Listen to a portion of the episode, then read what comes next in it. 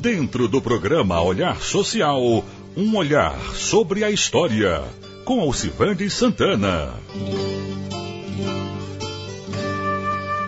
Imaginar a beleza enorme que o dirigível conhecido como Zeppelin tem, a sua grandeza, o seu tamanho, a sua imponência como transporte de vários passageiros para poder contemplar as belezas naturais do alto, pensar que esse veículo já esteve para contemplar a cachoeira de Paulo Afonso é realmente de tirar o fôlego. Mas você conhece o que é um dirigível? O que é um Zeppelin? Você se interessa por essa história? Caso se interesse, venha conosco no nosso podcast de hoje. Para quem nasceu na década de 60 ou 70 para trás, vai entender mais ou menos o que nós estamos falando. Para quem não, vai ficar muito difícil de imaginar o que é. Para essa juventude, pessoas mais recentes, para entender a beleza do Zeppelin, é só lembrar daquele filme de Celton Mello, Lisbela e o Prisioneiro. E o Zeppelin passa e ele sai seguindo. E quem consegue dar uma descrição perfeita da beleza do Zeppelin é o padre Fábio de Mello que vai nos apresentar aqui através de um áudio extraído do YouTube. Eu sou semelhante ao Leléu do filme Lisbela e o Prisioneiro. Viu esse filme? Leléu é um artista, um artista de rua, que não consegue fixar-se num lugar. E ele se apaixona por Lisbela, e ela também por ele. E é uma cena muito delicada em que Leléu tenta dizer a Lisbela quem ele é. Ele está preso, que também não era uma pessoa muito fácil de lidar. Ela vai até ele e ele começa a contar uma história que pudesse ajudá-la a fazer uma leitura de sua alma. Ele disse assim: Lisbela, quando eu era menino, passou pela minha cidade um zeppelin iluminado. Era tanta beleza, Lisbela. Tanta beleza, tanta claridade naquele céu, que eu comecei a correr. Correr, correr.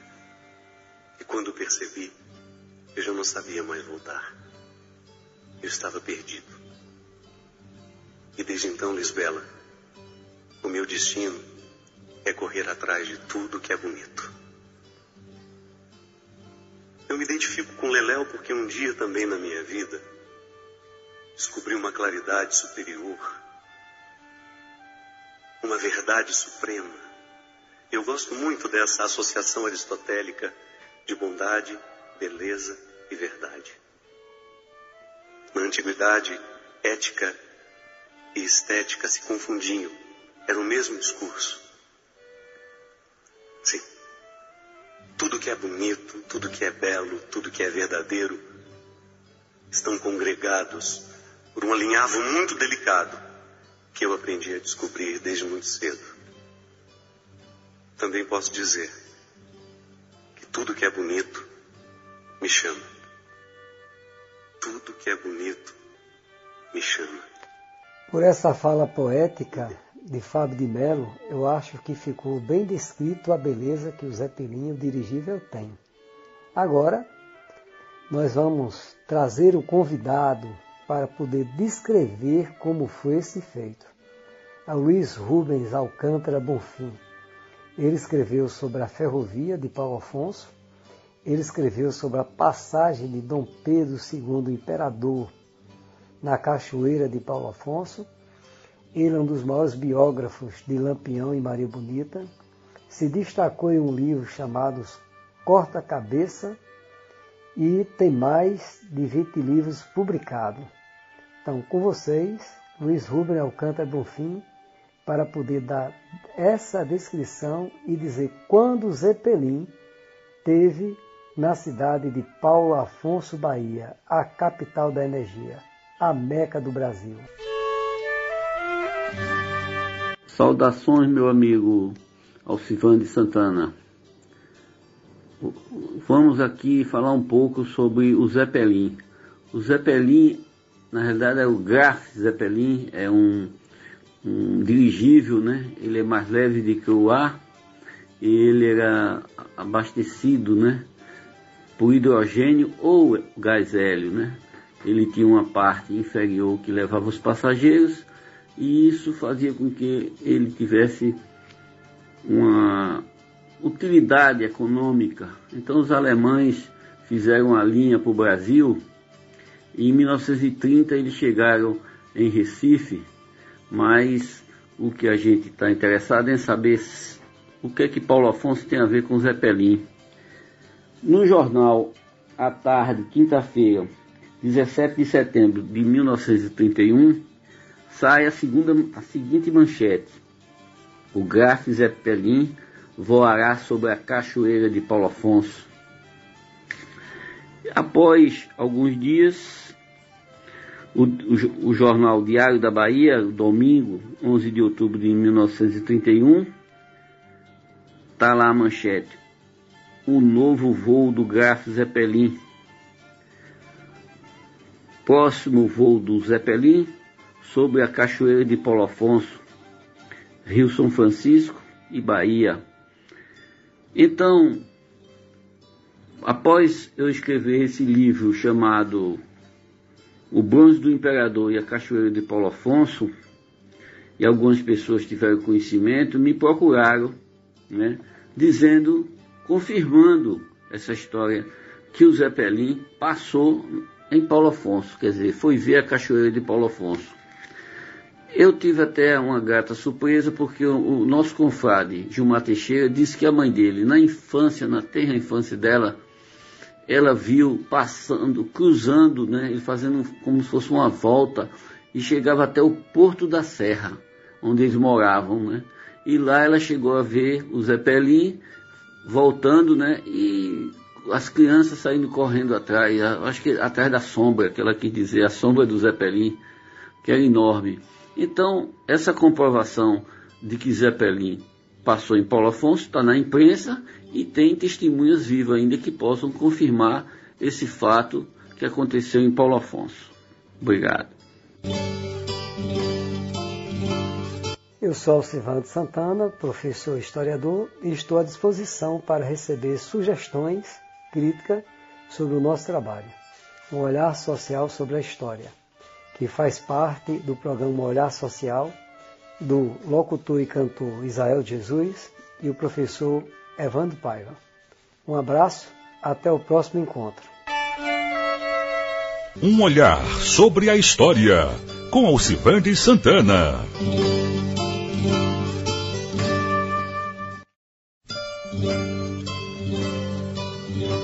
Dentro do programa Olhar Social, um olhar sobre a história, com Alcivande Santana.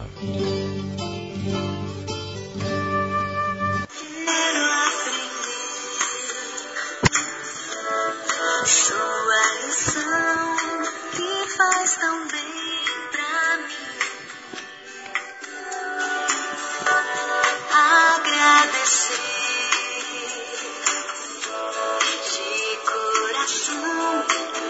você ser assim.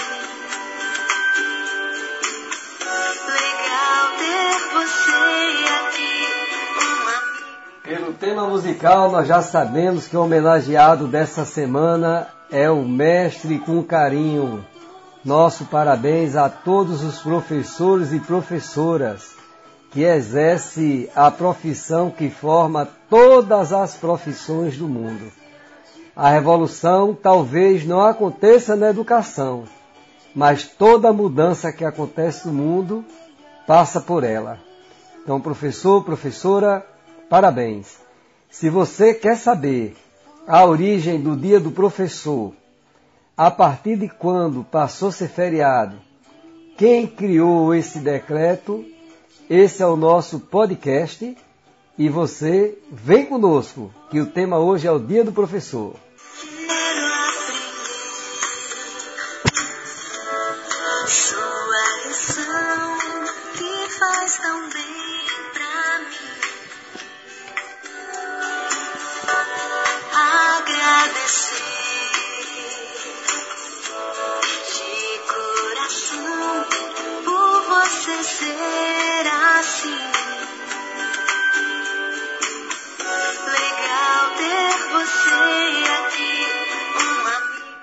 Tema musical, nós já sabemos que o homenageado dessa semana é o Mestre com Carinho. Nosso parabéns a todos os professores e professoras que exercem a profissão que forma todas as profissões do mundo. Quero aprender. Para a ONU, o Dia do Professor é dia 5 de outubro, que já havia citado desde 1966. Só que em 1994 ela torna essa data mundial. Então, no Brasil, essa data do Dia dos Professores é comemorada no dia 15 de outubro. Historicamente se dá por causa do decreto de 1827, 15 de outubro de 1827, de Dom Pedro I, imperador do Brasil, que baixou um decreto imperial que criou o ensino elementar no Brasil. Pelo decreto, todas as cidades, vilas, lugarejos tivessem suas escolas de primeiras letras, esse decreto falava bastante coisa. Descentralização do ensino, salário dos professores, as matérias básicas que todos os alunos deveriam aprender, até como os professores deveriam ser contratados. A ideia inovadora e revolucionária teria sido ótima caso tivesse sido cumprida. Eu digo revolucionária porque até então a educação no Brasil era um papel dos jesuítas. Ele começou como uma questão de sacerdócio, por uma questão de deculturação. Aquele que trazia a nova religião para catequizar os índios ensinavam a nova língua, essa nova língua, sua cultura e sua religi- religião, com um processo de deculturação. Então, o magistério no Brasil nasce como sacerdócio. Talvez isso justifique porque os professores são tão mal assalariados, porque as pessoas confundem a profissão com o sacerdócio. Sacerdote é o padre, a pessoa que se formou em teologia, atendeu um chamado e foi servir o povo. Professor é profissão e educador é condição. Educador somos todos nós, mas professor é aquele que se forma e se profissionaliza para poder atuar na área. Não é? Depois disso, no período imperial também, quem fica sendo professor são as mulheres, né, esposas da oligarquia, que no seu momento vago termina contribuindo para com a sociedade para ter uma ocupação. Isso faz de uma forma voluntariada. Talvez isso justifique um pouco porque as pessoas acham que o professor não deve receber tão bem, porque ainda é interpretado como uma questão de voluntariado. Mas, seguindo adiante, só em 1947, 120 anos depois, é que essa data, 15 de outubro, é relembrada e passa a ser comemorada. Em São Paulo, em uma pequena escola. Essa escola é do número 1520 da Rua Augusta, onde existia um ginásio Caetano de Campos, conhecido também como Caetaninho. Ao longo do período letivo, o segundo semestre ia de 1 de junho a 15 de dezembro e tinha apenas 10 dias de feriado nesse período. Então, quatro professores dessa escola se organizaram e usaram essa data como referência para fazer essa comemoração. Então, os alunos levavam doce, bolo e fazia toda uma festa. Para fazer justiça à história, os professores São Alfredo Gomes, Otônio Pereira, Claudinho Busco e Salomão Becker. Agora, a parte que eu gostaria de chamar a atenção é essa parte.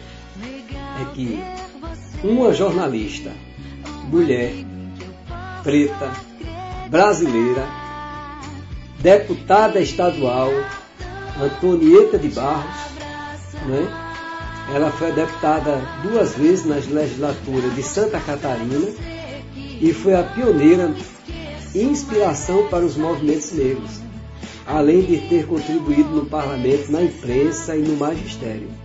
Foi uma ativa defensora da emancipação feminina e de uma educação de qualidade para todos pelo reconhecimento da cultura negra, e em especial no sul do Brasil.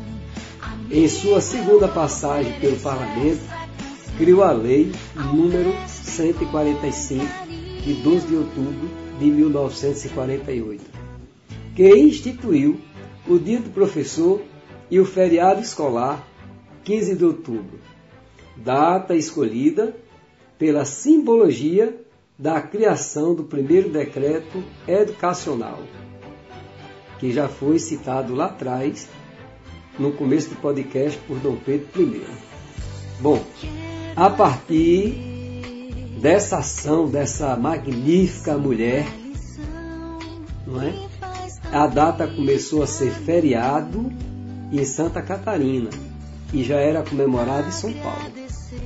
Mas só em 14 de outubro de 1963, quando João Goulart, ainda presidente da República, antes do golpe militar, do dia da mentira, que já tinha passado de meia-noite, então não era 31 de março, era dia 1 de abril, não é?